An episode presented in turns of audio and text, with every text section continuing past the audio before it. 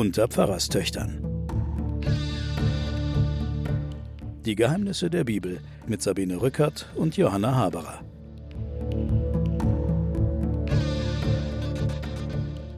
Liebe Hörerinnen und Hörer, willkommen bei den Pfarrerstöchtern und den Geheimnissen der Bibel. Meine Schwester Johanna sitzt mir gegenüber und hält schon das Mikrofon an ihren Kopf. Und ja, hallo. Auch ich bin hier, Sabine Rückert. Ja, wir haben Salomo in der letzten Folge begraben und gehen jetzt auf seinen Sohn Rehabeam los. Aber du wolltest noch was nachtragen. Du hast vorhin gesagt, dass du dich wunderst, dass diese ganzen Geschichten, die wir heute erzählen, gar nicht berühmt sind und gar nicht berühmt geworden sind, aber die Königin von Saba, die eigentlich nur ein paar Zeilen umfasst und die auch sehr oberflächlich geschildert wird, hat eine riesen Wirkungsgeschichte und wurde tausendfach gemalt und verfilmt und sonst was. Wie erklärst du dir das? Na, ich kann es mir eben schwer erklären. Also man kann es natürlich erklären, da ist eine erotische Komponente drin, es ist eine prominente Komponente drin. Es ist ein Königspaar, das sich da trifft. Mhm. Aber interessant ist, dass dann. So wie Brad Pitt und Angelina Jolie. Ja, genau. Und das wurde ja 1959, habe ich gelesen, verfilmt. Ich habe den Film nicht gesehen, wo Salomo die Königin von Saba trifft mit Gina Lollobrigida und Jules Brunner der ist der Salomo und da schreibt der Autor, das ist ein ganz netter, der Andreas Kunz Lübke, der schreibt ein sehr anregendes Buch über den Salomo. Er schreibt zu diesem Film. Zu diesem Film. Mhm. Diese Königin von Saba ist keine brave Bibelverfilmung. Sie greift biblische Personen auf, denen sich mühelos Sexualität anhängen lässt. Anhängen lässt. Dafür dürfen Gründe auch für den Film Erfolg zu suchen sein. Gina Lollobrigida in der Badewanne und eine ausschweifende Sexorgie im Jahre Mit 19... Jul Brünner. Genau, im Jahre 1959. Na, dementsprechend wird die Sexorgie ausgesehen haben. ja. Übrigens hatte Jul Brünner damals noch Haare. Ja, genau. Aber das, aber das Interessante ist, dass dann die anderen Geschichten wie Jerobiam dann groß wird und die Feinde sich sammeln rund um den Salomo. Das ist eine Geschichte, die dann gar nicht mehr bekannt ist. Es spielt auch keine Frau eine Rolle, sondern es ist eine langweilige Machtgebettel.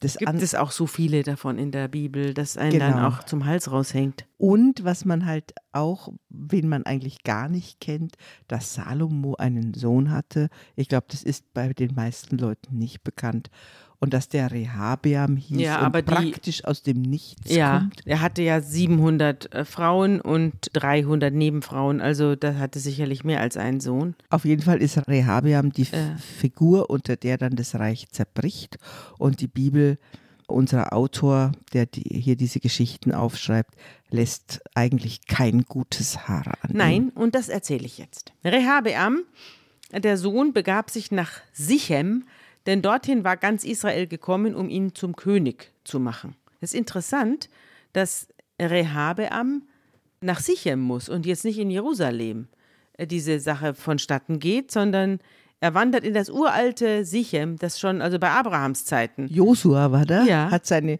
hat seine Mannen in Sichem versammelt, ist, genau. Nord, ist im Nordreich, ja.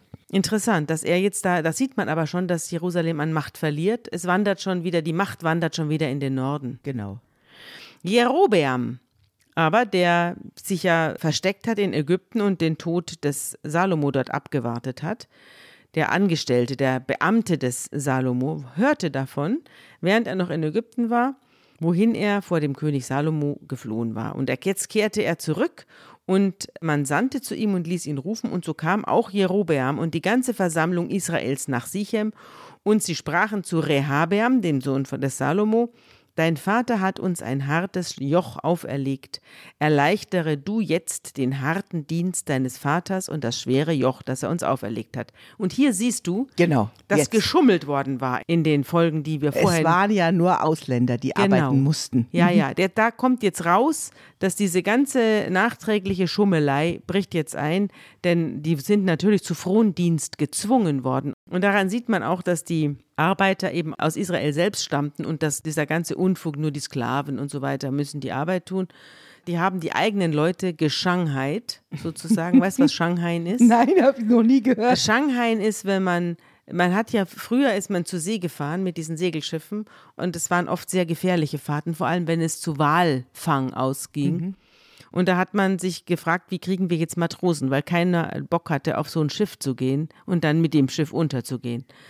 Und dann hat man die Leute geschanghait, also man hat sie zwangsweise auf das Schiff verbracht oder man hat sie betrunken gemacht und während sie dann ihren Rausch ausgeschlafen haben, hat man sie aufs Schiff gebracht und am nächsten Morgen, als sie dann aufwachten, waren sie auf hoher See. Und warum das, sagt man Geschanghai? Das weiß ich nicht. Aber oder das hat man ist Ihnen so nicht gesagt, wir fahren nach Shanghai oder sowas? Ja, das weiß ich nicht, warum das Geschanghai, ob das in Shanghai besonders äh, beliebt war. Aber hier war es auch so. Also man hat offenbar die freien hm. Israeliten unter das Joch des hm. Salomo und dessen Bau Vorhaben gezwungen und deswegen hatte das Volk ihn satt. Und das merkt man jetzt. Jetzt Salomo ist tot und jetzt wacht auch so ein bisschen die Berichterstattung wieder auf. Mhm. Ja, die ist Kann, jetzt unter dem Deckel mhm. raus. Kannst du dich noch erinnern, wie die Kapitel waren in dem Richterbuch, wo sie sich gestritten haben, ob sie einen König haben wollen? Und wo dann dieser großartige Text, wo die verschiedenen Bäume gefragt werden, ob sie Könige werden der wollen. Der Schlechteste wird König. Und der so heißt die Folge auch. Genau der Schlechteste wird König und die Abrechnung eben mit dem mit einem Königtum, wo die Leute frohen arbeiten müssen, die Erinnerung daran, wir waren mal freie Bauern, wir haben selbst, unsere Clans haben selbst bestimmt, was Recht und Unrecht ist und was wir wollen. Und jetzt haben wir diese Monarchie oder diese Diktatur des Salomo gehabt. Ja. Und jetzt kommen die Gegner. Aber Gott hat sie gewarnt davor. Er hat ja. gesagt, ihr wollt mich nicht mehr als König, Jetzt habt ihr einen menschlichen König und ja. der wird euch Mores lehren und genauso ist es auch gekommen. Jedenfalls versammeln sie sich jetzt um den Rehabeam und machen ihm Vorwürfe. Sie sagen aber so, wie es bisher ging, geht es nicht weiter und er antwortet, geht weg und kommt in drei Tagen wieder zu mir. Und sie gehen dann weg und beraten sich miteinander und der König Rehabeam berät sich auch. Und er hat einen Kreis älterer Männer um sich, die zu Lebzeiten seines Vaters Salomo in dessen Dienst gestanden haben und er fragt sie, welchen Rat also gebt ihr mir? Was soll ich dem Volk antworten? Eigentlich schon mal ein guter Zug von ihm, dass er nicht sofort antwortet, sondern er erst sagt, ich muss nachdenken wie ja. ich das am besten mache, wie ich eurer Bitte am besten entspreche. Ja, und er nimmt sowas. sich die alten Weisen seines Vaters. Das ja. ist natürlich, naja, also gegen den geht es ja eigentlich, gegen ja, den ja. Salomo. Ja, ja. Aber mhm. was die ihm antworten, das hören wir uns jetzt an.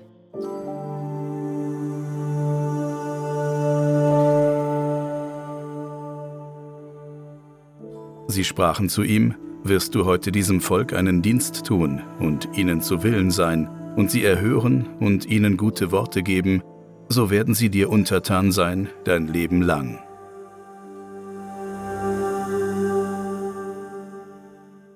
Also sei freundlich zu ihnen und dann werden sie dir auch nachfolgen. Behandle deine Untertanen gut. Ja. Ja. Doch er verwirft den Rat der Älteren und geht zu seinesgleichen, also den Leute seines Alters, junge Leute, die keine Ahnung haben und die groß geworden sind in der Diktatur, muss man auch wissen, die kein anderes System kennen und die oben sind in der Diktatur. Das sind so Oligarchenjungs, ja? ja. Und die fragte auch, welchen Rat gebt ihr mir? Was soll ich dem Volk antworten? Und was soll ich dem Volk antworten, das zu mir sagt, erleichtere das Joch, das dein Vater uns auferlegt hat? Und was die jetzt sagen, das hören wir uns jetzt auch an.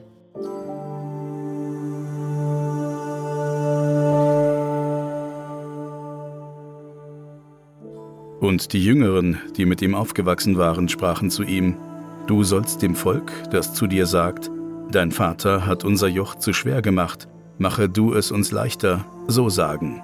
Mein kleiner Finger ist dicker als meines Vaters Lenden. Nun, mein Vater hat auf euch ein schweres Joch gelegt, ich aber will's euch noch schwerer machen. Mein Vater hat euch mit Peitschen gezüchtigt, ich will euch mit Skorpionen züchtigen.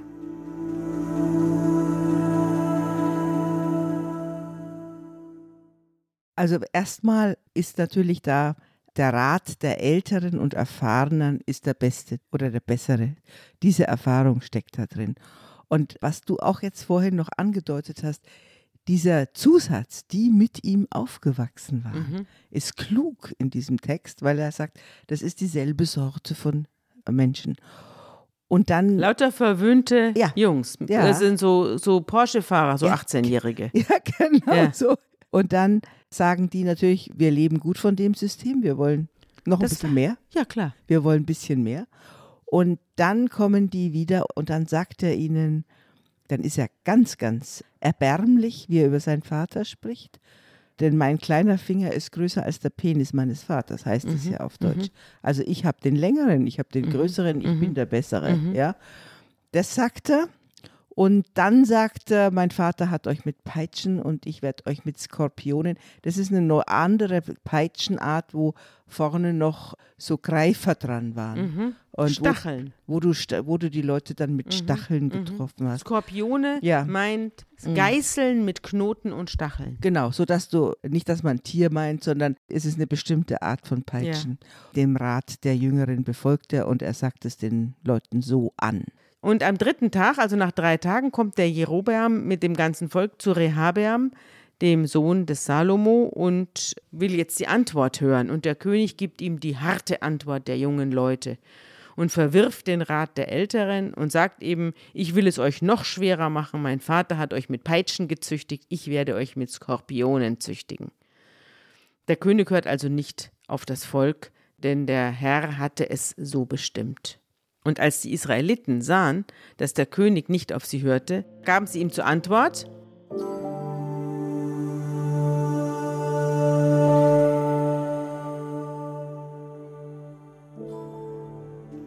Was haben wir für Teil an David oder Erbe am Sohn Isais?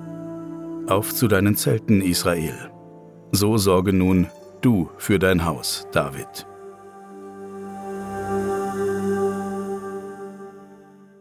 Genau, für uns sorgt keiner mehr, wir kümmern uns jetzt um uns selbst. Was geht uns David an? Genau. Das, was der David versucht hat, zusammenzuhalten, dass die ihn wählen, wo er drum gekämpft hat am Hof von Saul, wo er sich beliebt gemacht hat, wo er gezeigt hat, von ganz unten kommend, er ist ein großartiger Feldherr Und ist ein Schäfer? er ist ein Schäfer. Er wurde ja von den Nordstämmen tatsächlich auf den Thron gehoben.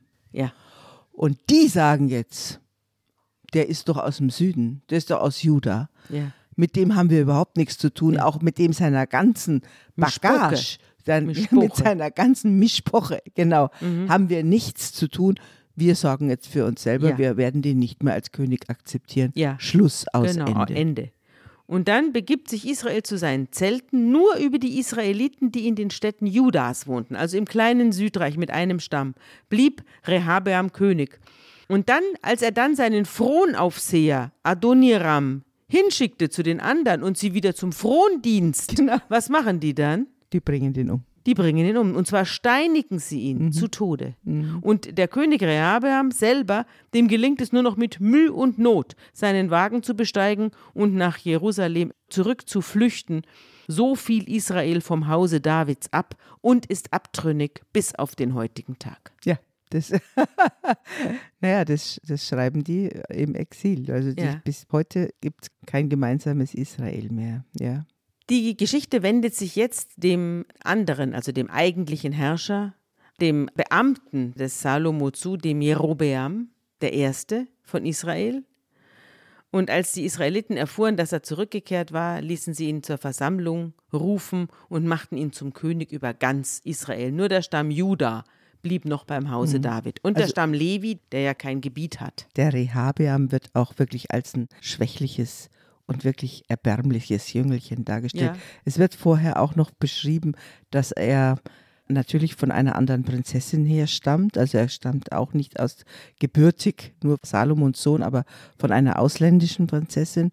Und es wird vorher auch noch geschrieben, dass er auch diesen ausländischen Kulten angehangen hat, vor allem auch Kulten, in denen es Tempel, Prostitution gab und sowas. Das ist, das ist den Israeliten ganz besonders Unangenehm, verhasst und ja. unangenehm gewesen. Ja. Also der wird insgesamt, kriegt der so eine richtige Silhouette mit Dreck. In diesem- Drecksilhouette. eine Drecksilhouette. auch und wenn man dann Ja. die Töne hört, in denen vorher von Salomo gesprochen wird und der, wie der sein Vater dann runter, Ja. sein Vater da runter macht. Und dann flüchtet er auch Ja. mit heißem Reifen, Ja. weil er auch keine Macht im Hintergrund. Dumm ist er auch. Dumm noch. ist er, wie. Brot. Ja. Also langer Rede, es ist ja interessant, dass die, ich weiß nicht, ob du die Serie Westworld kennst. Na, die die kenn läuft auf nicht. Mhm. Sky, soweit ich mich entsinne. Ich habe da ein paar Folgen gesehen, also ein paar Staffeln. Und da gibt es ein Überwachungssystem, das heißt Rehabeam, also ein Unterdrückungssystem. Das wurde Rehabeam genannt. Und erst jetzt erschließt sich mir, Ja. äh, warum es so heißt. Diese, die Skorpione. Ja, du siehst, die ist interessant, nicht? Ja. Die, äh, die Bibel ist überall. Du machst Ja. einen Fernseher an und denkst dir, Westworld, da werden Androiden erschaffen. Was hat das mit der Bibel zu tun? Bums heißt das ganze System, Das, Überwachungssystem das Rehabeam. ganz harte, das nicht mit Peitschen, Ja. sondern mit Skorpionen schlägt. Ja. Das ist Rehabeam. Ja, genau. Mhm.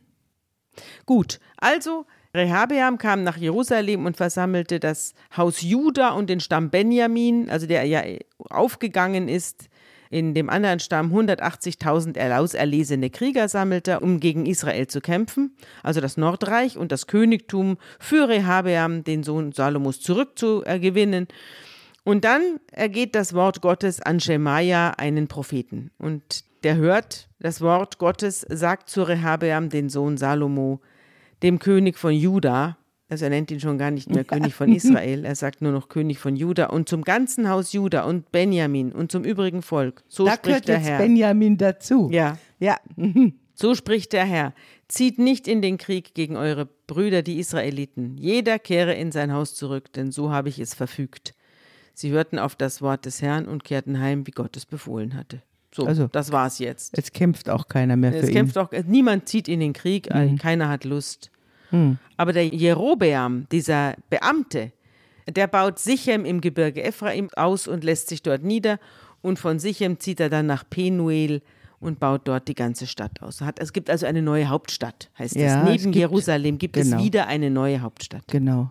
Bei Jerobeam wird auch ein bisschen gezeigt, wieder auch eine Parallele wieder zum David. Der muss weg, Mhm. kommt wieder, kommt aus dem Nichts, ist auf jeden Fall kein Königssohn. Ja, Das hat keine Blutlinie an der Stelle. Ja. Das ist das, was ihn eigentlich auszeichnet. Er kann was. Der wurde ja auch schon vorher vom Salomo ausgewählt, weil der so gut war. ja. Ja. Und das wird auch nochmal betont. Der wird an der tüchtig, Stelle. der andere ist nur der Sohn. Genau. Ja? Und Der Sohn wird- mit dem Porsche die- und den dummen Freunden. Genau, die werden einander gegenübergestellt. Das war jetzt ein bisschen ein Wagen, mit dem er geflo geflogen ist. Ja, ich versuche das ja jetzt äh, in, in die Jetztzeit zu übersetzen, sodass man sich das vorstellen Aber ich glaube, der heiße Reifen ist derselbe, mit dem er abgehauen ist. Staubwolke. Staubwolke, nichts dagegen. Gut, also jetzt beginnt allerdings auch eine religiöse Trennung, denn der Jerobeam denkt sich, Jerusalem ist immer noch im, im Besitz des Rehabeam und immer noch im Kosmos des Salomo. Wenn jetzt die gesamte der kultische Handlung in Jerusalem stattfindet, dann wird mich das auf lang oder kurz mein Königreich kosten. Ich habe jetzt sozusagen eine Gottesverehrungsstelle, die nicht in meinem eigenen So Reich liegt, genau, ja? genau. sondern die müssen jedes Mal ins Ausland gehen, Ja. also nach Juda und Ja. nach Jerusalem Also- und müssen da opfern. Und da sitzt Gott und Gott sitzt nicht bei mir, denkt sich Jerobeam. Weit Ja. ist es ja nicht. Das Nee, weit ist ja gar nichts 40, da. 60 ist gar nicht weit. Aber in der Tat, der Sitz des Haus Gottes ist in Jerusalem. Dieser Text setzt jetzt schon Festtage voraus, in denen man dann zum Opfern geht oder wo man pilgern geht. Ja, Und da pilgert man dann hinauf nach Jerusalem Genau. zu der strahlenden Stadt, genau. zum Tempel. Und da sitzt Rehabeam und das ärgert ihn und das stinkt ihm. Und deswegen lässt er zwei goldene Kälber anfertigen und sagt zum Volk, ihr seid schon zu oft nach Jerusalem hinaufgezogen. Hier ist der Gott Israels, der dich aus Ägypten herausgeführt hat. Und er stellt ein Kalb in Bethel auf und das andere nach Dan. Also im Norden stellt er zwei Kälber auf. Und das wurde der Anlass zur Sünde. genau, Das nimmt Gott ihm übel. jetzt kommt langsam bei uns das Parallellesen auf. Wir müssen jetzt parallel lesen. Ja, das sind ja Texte, die immer wahrscheinlich in ähnlicher Zeit entstanden sind. Und wenn du jetzt die Geschichte vom goldenen Kalb parallel Ja. liest, ja, dann weißt du, das ist die theologische Antwort auf das Aufstellen von goldenen Stieren Ja. im Nordreich. Ja. Südreich antwortet oder die Theologie, sagen wir mal die Theologie, die babylonische Theologie antwortet auf diese Form von Fremdgötterei mit der großartigen Geschichte von Mose und dem goldenen Kalb. Genau. Das wird jetzt hier als sozusagen zitiert und führt auch wieder ins Unglück. Weil goldene Kälber aufstellen, nie gut in der Bibel. Man sollte es einfach lassen. Ganz schlecht. Aber sie lernen auch nichts. Ne? Stellen sie wieder ein goldenes Kalb auf. Sie wissen doch, was draus geworden ist. Na gut. Also das wurde Anlass zur Sünde. Das Volk zieht also jetzt nach Dan und zum Kalb. Und jetzt richtet er die ganzen von Salomo abgeschafften Kulthöhen wieder ein und setzt die Priester wieder ein, die jetzt aus allen Teilen des Volkes stammen und nicht von den Leviten. Ja. Also die Priesterkaste wird entmannt sozusagen. Und für den 15. Tag des achten Monats stiftete Jerobeam ein Fest, das dem Fest in Juda entsprach. Er hat also Parallelfeste gemacht. Er hat jetzt äh, die ganzen ein bisschen wie in der DDR, wo man versucht Genau. hat, Weihnachten, Weihnachten mit einem anderen Fest irgendwie. Der, dieses, der Absolut. 24. Dezember, was machen wir da? Wir machen dann das Fest der Jahresendfigur Ja, oder der genau. Geflügelten oder irgend Ja. sowas. Ne? Genau. oder Jugendweihe statt Konfirmation, sowas, ne? Man musste auf jeden Fall, sieht man, dass doch die Liturgien und die Jahreszeiten und die kultischen Handlungen eine ganz, ganz starke Macht hatten Ja. unter den Leuten. Ja. Und, er da, muss ihnen, davor fürchtet er sich. Ja. Deswegen richtet er die ganzen alten Kultstätten wieder ein, die abgeschafft worden waren. Und während er da oben am Altar steht, um zu beten und zu opfern, kommt ein Gottesmann aus Juda zu Jerobeam, also aus dem Süden, im Auftrag des Herrn nach Bethel. Und er rief im Auftrag des Herrn zum Altar hin: Altar, Altar. So spricht der Herr: Dem Haus David ward ein Sohn geboren mit Namen Joschia. Dieser wird auf dir die Höhenpriester hinschlachten, die auf dir opfern, und die Gebeine von Menschen wird man auf dir verbrennen. Er gab an jenem Tag auch ein Zeichen und sprach: Das ist das Zeichen dafür, dass der Herr gesprochen hat. Und das Zeichen ist folgendermaßen.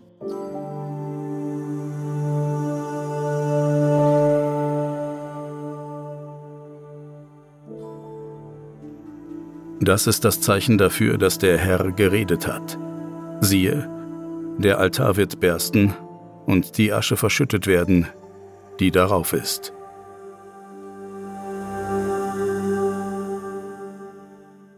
Und als der König Jerobeam die Worte hört, da streckt er am Altar seine Hand aus und schreit: Nehmt den fest! Aber die Hand, die er ausgestreckt hat gegen den Propheten, kann er jetzt nicht mehr zurückziehen. Er bleibt wie starr stehen und der Altar zerbirst und die Asche auf ihm wird zerstreut, genauso wie es der Gottesmann gerade gesagt hat. Und dann ergreift der König wieder das Wort und sagt zu dem Propheten: Besänftige doch bitte deinen Gott und bete für mich, dass ich meine Hand wieder an mich ziehen kann. Und das tut der Gottesmann dann auch. Er besänftigt den Herrn und der König kann die Hand wieder zurückziehen wie vorher. Und dann sagt er zum Propheten: Komm in mein Haus und stärke dich. Ich möchte dir ein Geschenk geben. Also er will sich jetzt gut stellen mit diesem Propheten aus dem Südreich. Der Gottesmann aber erwidert zu Jerobeam: Ich werde nicht mit dir gehen.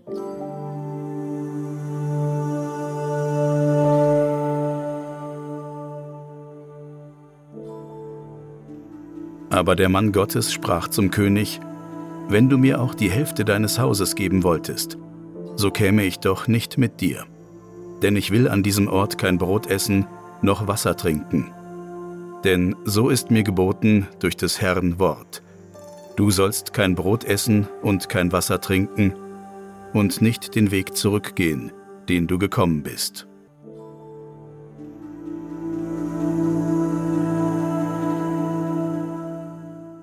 Du siehst hier die Geschichte, wo der Jerobeam versucht eben die Nicht-Jahwe-Gottheiten groß zu machen oder welchen Gott er dann tatsächlich anbetet, auf jeden Fall ein Götterbild. Und dann ist dieses großartige Szene, wo ihm die Hand verdorrt. Erstarrt Er eigentlich. starrt und äh, Er verdorrt nicht, sondern er, kann, er, er steht so und kann sie nicht mehr zurückziehen. er kann sie nicht mehr zurückziehen. Aber das hat eine unglaubliche Wirkungsgeschichte, dieses Signal. Weil es ist, heißt, es ist der Abfall es wird hiermit bestraft der Abfall vom Tempelkult in Jerusalem. Ja.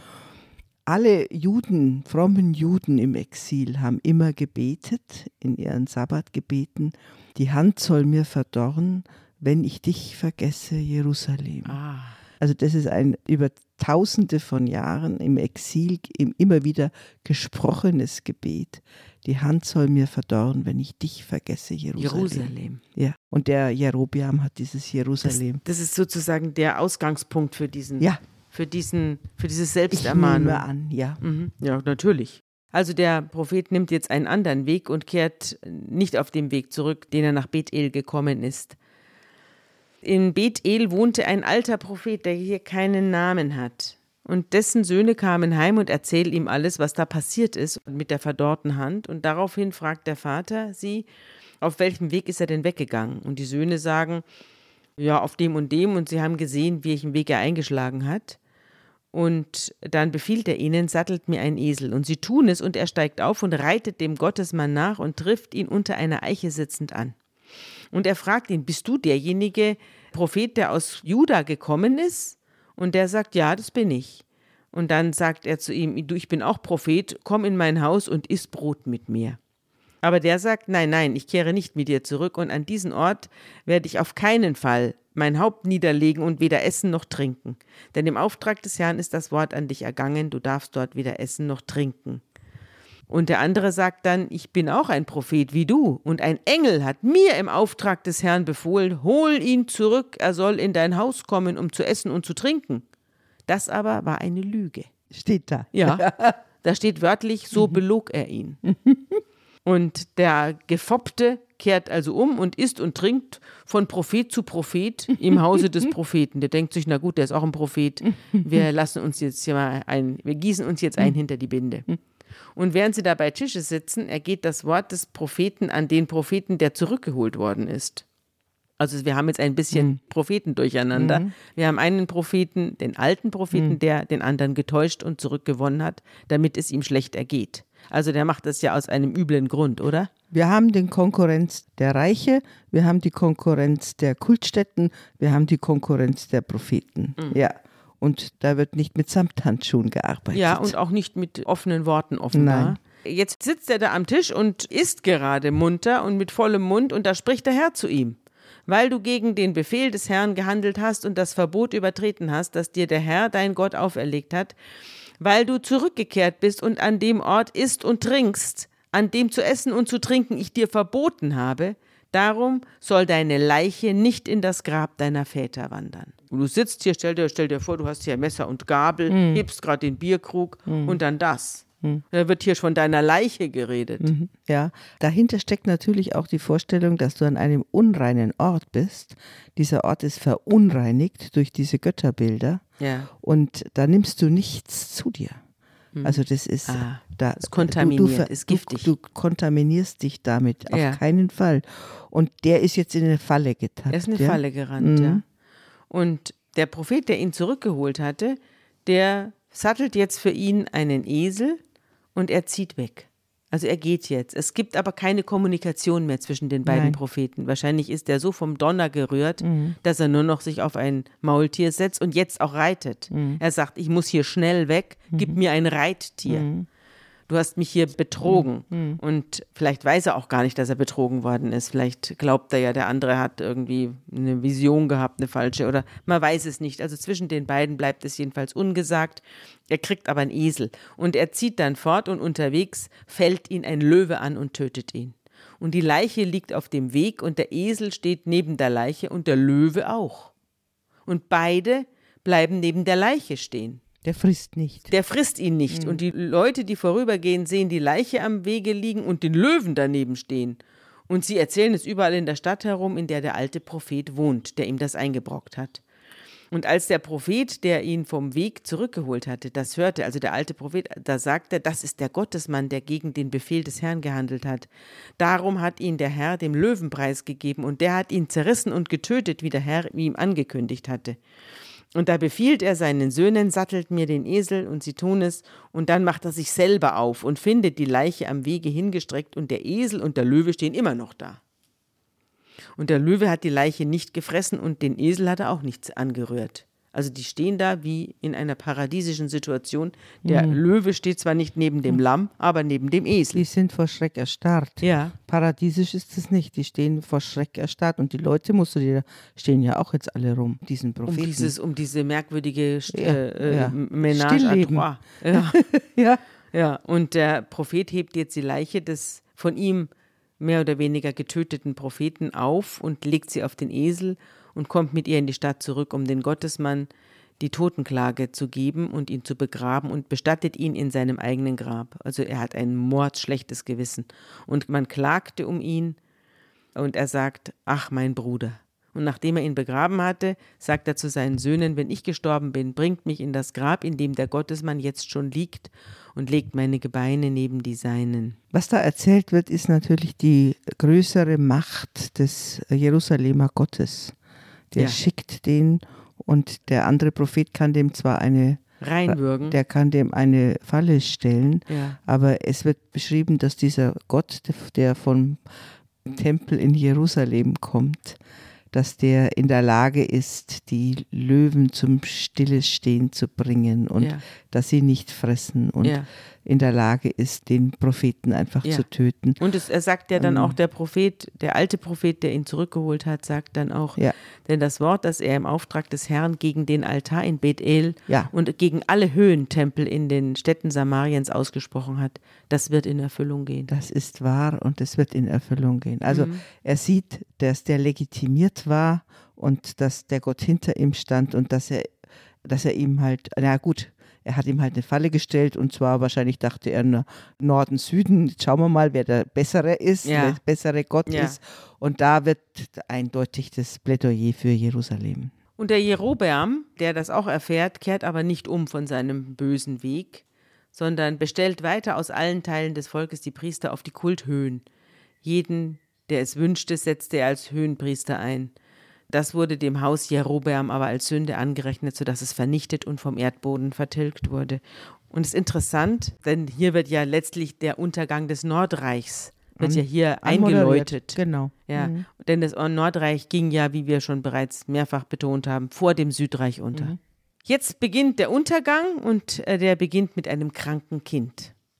Der Sohn Abia des Jerobeam, und der, ich muss dir auch mal ganz ehrlich sagen, ich glaube, dass der Jerobeam überhaupt keine Chance hatte, was anderes zu tun, als er getan hat. Der hatte da die Leute, die Leute mussten irgendwo Götter verehren oder Gott verehren. Und dann hat er gesagt, Mensch, dann macht, Gott ist es doch egal, wo ihr ihn verehrt. Ob der, ihr müsst ja jetzt nicht zu diesem Haus da nach Jerusalem ziehen. Dann verehrten halt da drüben auf dem sonst wie Berg. Hätten machen können, aber es sind die Götterbilder Ja. und es sind diese fremden Kulte. ja, er, hat's, er Mhm. hatte wahrscheinlich nicht die Macht, diese ganzen Einflüsse von außen zu verdrängen. So ist es. Sonst wäre er auch umgebracht worden. Na klar. Ja. Das ist, das Und jetzt ist hat er, er ist also Und er ist- wirklich zwischen den Stühlen. Er wird dargestellt als ein pragmatischer Mann, Ja. hochbegabt, Ja. pragmatisch und hat genauso reagiert, hat politisch klug. Und übrigens, das hat der David ja Generationen vorher auch gemacht. Ja, natürlich. Und da hat niemand was gesagt. Und da hat niemand was Ja. gesagt.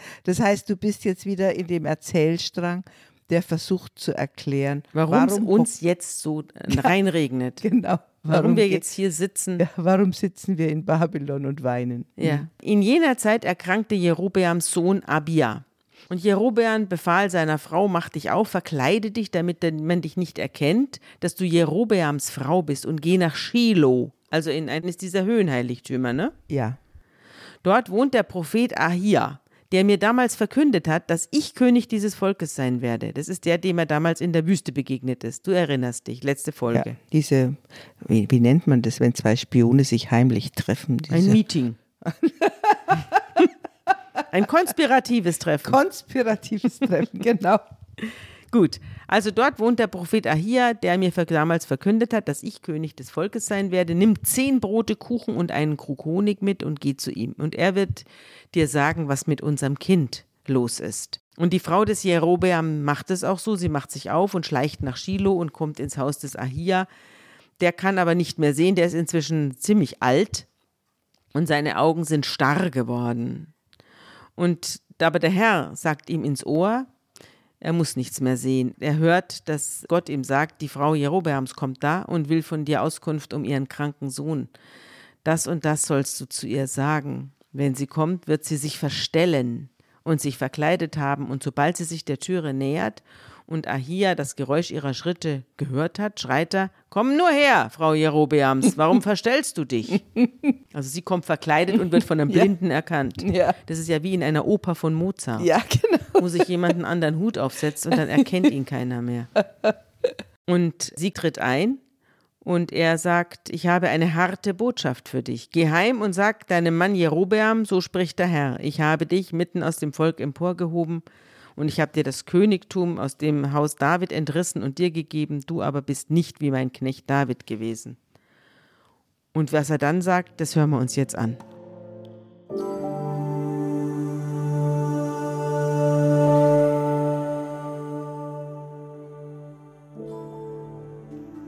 Du hast mehr Böses getan als alle, die vor dir gewesen sind.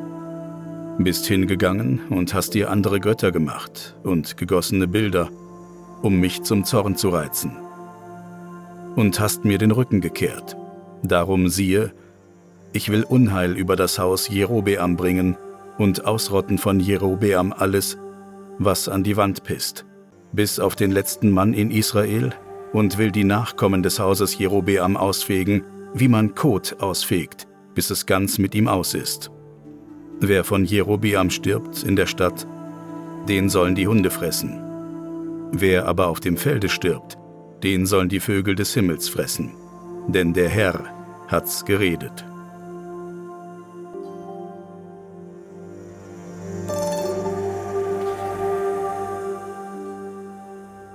Das ist das Härteste von allem. Also die an die Wand pissen sind die Jungs. Ja. ja also Aber trotzdem ist eine abfällige Beschreibung von Jungs. Auch ne? eine abfällige Beschreibung ja. von Jungs. Und tatsächlich, also wie gesagt, die, unsere Kommentargeschichte oder die Zentralgeschichte dazu ist die Stieranbetung des goldenen Stiers. Also wenn du das jetzt mal historisch siehst, dann ist die Exodus-Geschichte, die Auszugsgeschichte, der Kommentar zu dem, was wir jetzt mhm. hier als Historie lesen.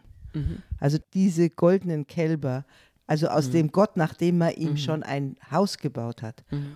dem unsichtbaren Gott, wo dann seine zwei Tafeln drin stehen, dass man danach, nach diesem Bau, immer noch hingeht und dann irgendwelche Figuren zu Göttern macht und so, die halt in der Umwelt, Stiere sind ja in vielerlei Gestalt in der Umwelt auch Götterfiguren. Mhm dass man das macht, das ist unvergebbar und es ist die absolute Härte, die mhm. da dem mhm. Jerobiam begegnet. Werbung. Diese Woche in der Zeit?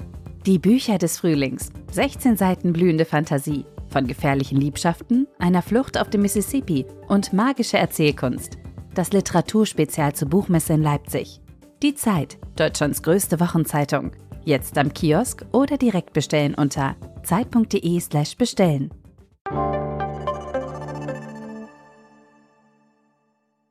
Ja, und dann sagt er zu ihr, sie soll heimgehen, und sobald ihre Füße die Stadt betreten, wird das Kind sterben. Und ganz Israel wird ihm die Totenklage halten und ihn begraben. Denn er allein wird aus dem Hause Jerobeam ein Grab erhalten. Alle anderen werden irgendwo unter freiem Himmel zu Staub zerfallen. Der Herr aber wird sich einen König von Israel bestellen, der das Haus Jerobeam ausrottet. Der Herr wird Israel schlagen, und es schwankt wie das Rohr im Wasser. Und er wird Israel aus diesem guten Land, das er den Vätern gegeben hat, ausreißen und es jenseits des Stromes zerstreuen, weil sie sich Kultpfähle gemacht und ihn dadurch erzürnt haben. Er wird Israel preisgeben wegen der Sünden, die Jerobeam begangen und zu denen er Israel verleitet hat. Und da steht die Frau Jerobeams wie betäubt auf und geht, und als sie nach Tirza kommt und über die Schwelle des Hauses tritt, stirbt ihr Kind. Und ganz Israel begräbt ihn und hält ihm die Totenklage, wie der Herr es vorausgesagt hat. Ist natürlich ein fürchterliches Geschichtsbild, muss man sagen. Es ganz ist halt furchtbar. Das Geschichtsbild, dass Gott alle leiden lässt, weil einer was in seinen Augen falsch gemacht hat, weil er falsch angebetet wird, mhm. Und auch das Geschichtsbild, dass immer Tod oder, oder Krankheit als Strafe Gottes angesehen wird von wenn man nicht brav gewesen ist oder wenn man nicht so. Also das sind alles Geschichtsbilder, die wir heute nicht mehr akzeptieren können. Aber wir haben trotzdem, natürlich, wenn es auch uns schlecht geht, haben wir Fragen, warum geht es mir schlecht oder warum geht es jetzt dem so nass rein? Und da sind wir immer noch, weil wir Menschen sind, sind wir immer noch geneigt zu sagen, ach, das ist deswegen, deswegen und deswegen geht es ja. dem jetzt schlecht. Ja? ja. Manchmal stimmt es ja auch. Also wer Lungenkrebs hat, der sollte sich fragen, ob, er, ob 30 Zigaretten am Tag wirklich super gesund sind. ja, genau. ja, das stimmt. Aber auf der anderen Seite geht es halt auch umgekehrt. Es geht ja auch umgekehrt, dass Leute, die ganz gesund leben, diesen mhm. Lungenkrebs mhm. kriegen und so. Und diese, aber dieses Ineinander von Lohn und Strafe mhm. für Verhalten, mhm. dieses Tun-Ergehenszusammenhang, mhm. Diese Logik ist hier in einer grausamen Weise vorgeführt. Ja, dazu habe ich einen kleinen Beitrag aus unserem Begleitbuch Das Tagebuch der Menschheit von Karel van Schaik und Kai Michel, was die Bibel uns über unsere Evolution verrät. Und da geht es um diese Frage, warum ist Gott so grausam, wo er doch ein lieber Gott ist, auf Seite 301. Und die schöne Überschrift ist auch hübsch, Gott ist auch nur ein Mensch. Der Unwillen, einen guten, aber gewalttätigen Gott zu akzeptieren, verrät viel über die Besonderheiten des menschlichen Denkens.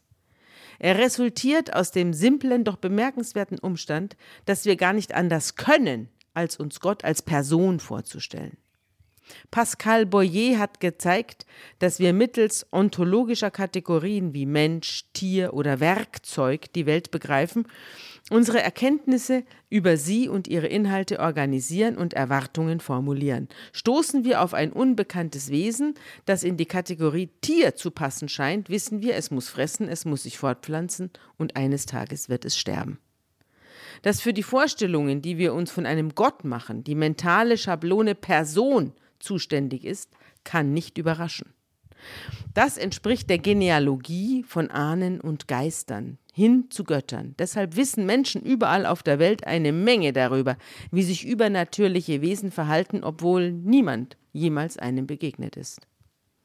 Im Großen und Ganzen agieren Götter wie Menschen. Gewisse Abweichungen werden akzeptiert, zum Beispiel, dass sie unsichtbar sind und steigern nur ihre Attraktivität.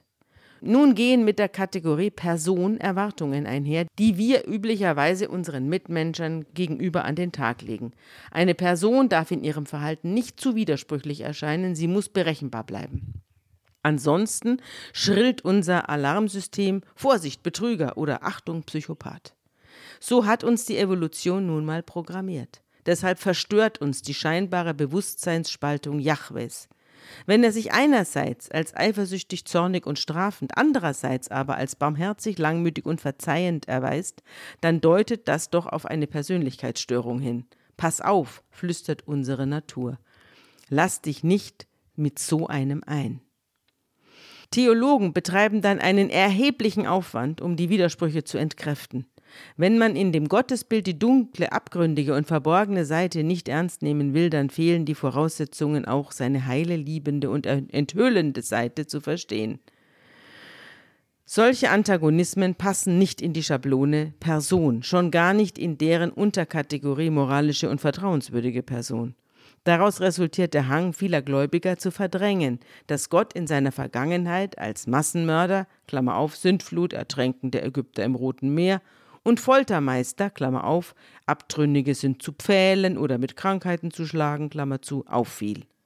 In den letzten Jahrtausenden wurde die Bibel deshalb schön geredet, zur Allegorie erklärt und durch weniger gewalttätige Texte, wie bei den Juden der Talmud und bei den Christen das Neue Testament, verdrängt und diskret ignoriert. Wollen die Menschen Gott vertrauen, müssen sie seine unmenschliche Seite zum Verschwinden bringen. Nun ließe sich darüber räsonieren, ob man einem Gott nicht zugestehen sollte, ganz anders als ein Mensch zu sein. Ein Gott muss doch die Kategorie Person sprengen können. Er darf nicht an irdische Moralvorstellungen gebunden sein. Das sagt auch der offizielle Katechismus der katholischen Kirche. Wir dürfen nicht den unsagbaren, unbegreiflichen, unsichtbaren und unfassbaren Gott mit unseren menschlichen Vorstellungen verwechseln. Gott ist ein Mysterium. Und damit wären wir bei einem weiteren Punkt, der die modernen Schwierigkeiten, das göttliche Verhalten zu tolerieren, so aufschlussreich macht. Unser Unvermögen, Gottes mysteriöse Natur zu akzeptieren, ist der beste Beweis dafür, dass die Menschen über moralische Vorstellungen verfügen, die ganz und gar unabhängig existieren von der Religion. Viele Menschen glauben, es sei die Religion, die Gesellschaften mit moralischen Werten versorgt. Aber das ist falsch. Nicht die Götter brachten uns die Moral, sondern wir brachten den Göttern die Moral. Ja, wir sehen es ja hier. Gott muss den menschlichen Moralanforderungen genügen. Menschen können nicht anders, als intuitiv nach seinen Motiven zu suchen und über sein Verhalten zu richten. So funktioniert unsere Psychologie. In den evolutionären Wissenschaften besteht längst Konsens darüber, dass unsere Natur ein System für moralische Einsichten besitzt. Moralisches Verhalten war schon in Jäger- und Sammlergruppen überlebenswichtig. Es brauchte dort keine übernatürliche Autorität, um die sozialen Spielregeln durchzusetzen. Das regulierte die Gruppe im alltäglichen Miteinander. Der berühmte Primatologe Franz de Waal hat gezeigt, dass sogar Affen, Menschenaffen, gerecht kooperativ und empathisch handeln. Unsere Moral ist also viel, viel älter als die Religion. Richard Dawkins bringt es auf den Punkt. Wir brauchen Gott nicht, um gut zu sein und auch nicht, um böse zu sein. Also das ist jetzt ein großer Quatsch hier. Findest du? Ein ganz großer Quatsch hier, weil, weil der Religion auf Moral zurückführt Ja. und reduziert. Ja. Ich glaube ihm sofort, dass wir keine Religion für die Moral brauchen. Ja. Aber die Vorstellung, dass es den Menschen vor der Religion, es gibt keine Zeit vor der Religion. Die Menschen waren immer religiös. Er Und meint vor dieser Religion. vor dieser Religion Ja. waren Menschen immer religiös. Und zwar nicht deswegen, weil sie eine Moral brauchten. Das ist, Ja. Dawkins ist an der Stelle wirklich vollkommen behämmert, sondern weil sie sich das, wie sagst du, psychotische, schizophrene, wie auch immer, Leben erklären müssen. Ja. Ich glaube, wenn ich jetzt in, an der Front in der Ukraine säße, dann würde ich vorher auch nicht gesagt haben, das ist alles absehbar und das wissen wir und der Putin ist eigentlich gut. Und was, das haben wir ja gesagt, das, was, was dein Gefährte hier behauptet, haben, haben wir ja alles gesagt. Und plötzlich bricht etwas heraus in unserer Lebenserfahrung, was Tod und Verderben bringt über so viele Menschen. Ja. Und das zu verarbeiten, geistlich zu verarbeiten, so zu verarbeiten, dass ich noch irgendwie in dieser ganzen Scheiße einen Sinn sehen kann. Dazu brauchen Menschen Religionen. Ja, aber das klingt jetzt nicht sehr theologisch. Hallo? Bist du nicht eine Pfarrerin? Musst du mir nicht erklären, warum Gott gut ist? Nein, ich, nein, das muss ich überhaupt nicht. Das muss ich überhaupt. Ich muss dir hier in diesem, mich lieb hat. in diesem Podcast will ich dir nur erklären, erklären, warum Menschen auf jeden Fall Gott nicht für die Moral brauchen, Mhm. sondern zur Verarbeitung ihrer Sinnfragen. Dazu brauchen sie Gott. Und jetzt brauche ich ein gutes Wort. Ja, und Für Gott ist genauso verrückt wie die Zeit. Also Gott ist genauso verrückt wie Nicht die, die, Welt. Zeitung, du meinst jetzt nicht die Zeitung. Nein, ich meine nicht die Zeit, um Gottes Willen. Ich meine die Zeit, in der wir leben und ich meine die Welt, in der wir leben. Genau. Die ist verrückt und deswegen ist auch Gott verrückt. Genau, so können wir es sagen. Und, und der Versuch jetzt, das sinnvoll zu bearbeiten und das aber auch, auch mit einer Öffnung zum Transzendenten hin zu bearbeiten, das ist der Versuch, eine solche, überhaupt diese Geschichten alle aufzuschreiben. Ich suche jetzt mal für diese aussichtslose Situation Ja, unserer Debatte. aber vielleicht, bevor du in, ich, es gibt noch drei Zeilen Jerobeams Tod. Ach so, Die übrige Geschichte Jerobeams, welche Kriege er führte und wie er regierte, ist aufgezeichnet in der Chronik der Könige von Israel. Die Regierungszeit Jerobeams betrug 22 Jahre. Er entschlief zu seinen Vätern und sein Sohn Nadab wurde König an seiner Stelle. Ja, das ist also alles gar nicht eingetreten. Ja, offenbar nicht. Wir müssen jetzt die, Chron die Chroniken lesen, aber dazu habe ich keine Lust. Nein, nein es, er hat einen Sohn, er wurde begraben, also nicht von den Krähen gefressen. Ich also, weiß nicht, ob er nicht, es steht nicht da, dass er begraben wurde. Er starb und er führte Kriege und wir sollen in der Chronik weiterlesen. Und er hat einen Sohn, der lebt. Ja, er hat noch, er hat ja wahrscheinlich noch ein paar andere Söhne gehabt. Ja, genau, alle, die an die Wand pissen, Mhm. Ja. die leben aber. Ja, das stimmt. Ja. Aber ich weiß nicht, weißt du denn nicht, große Kennerin der Bibel, wie es mit Jerobeam weiterging? Das erzählen wir ein andermal. Ja. Nicht mehr heute. Du weißt es also nicht. Aber das macht nichts. Man kann nicht alles wissen. Und jetzt das, das gute Wort zum Schluss. Ich bin mir nicht sicher. Ich könnte natürlich jetzt, nachdem wir dieses etwas jetzt herbe Gespräch geführt haben, würde ich gerne und deine Zeugen aus dem, wie heißt das, Entstehung der Menschheit oder ja. ja, ja gesagt haben, dass die Christen und die Juden die bösen Stellen auch im Neuen ausgetilgt Testament haben. ausgetilgt haben. Dem würde ich gerne jetzt was entgegensetzen und zwar im Markus-Evangelium im 13. Kapitel. Da geht es um das Ende des Tempels. Da heißt es dann,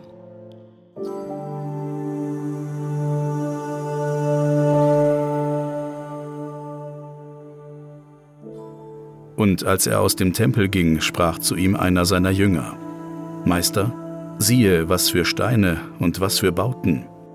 Und Jesus sprach zu ihm, Siehst du diese großen Bauten? Hier wird nicht Stein auf dem anderen bleiben, der nicht zerbrochen werde.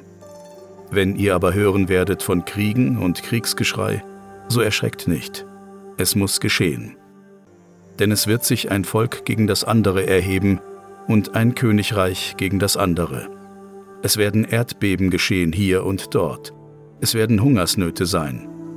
Das ist der Anfang der Wehen. Und es wird ein Bruder den anderen zum Tod überantworten und der Vater das Kind. Und die Kinder werden sich empören gegen die Eltern und werden sie zu Tode bringen.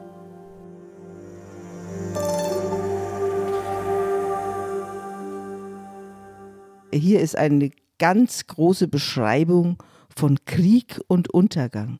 Es wird dann auch noch beschrieben, wie vor allem die Stillenden und die Schwangeren angegriffen werden. Und es wird im Winter geschehen, wenn die Räder nicht im Boden stecken bleiben. Es ist die Szene, die Jesus in Markus 13 über Jerusalem ist, kannst du heute lesen wie eine aktuelle Kriegsbeschreibung. Alles, was, was wir zurzeit über die Ukraine hören. Und das sind die Erfahrungen, die mit Religion bearbeitet werden.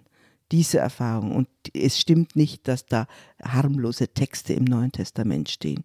Zum Beispiel dieser. Das ist nicht unbedingt ein gutes Wort zum Schluss, aber vielleicht eines, das angemessen ist. Ja, du hast mich herausgefordert. Ja, also. das ist doch gut. Das ist der Sinn der Veranstaltung hier. Gut. Tschüss. Mach es gut, bis zum nächsten Mal und ich hoffe, ihr seid dann auch wieder alle dabei, liebe Hörerinnen und Hörer. Unter Pfarrerstöchtern ist ein Podcast der Zeit und von Zeit Online, produziert von Pool Artists.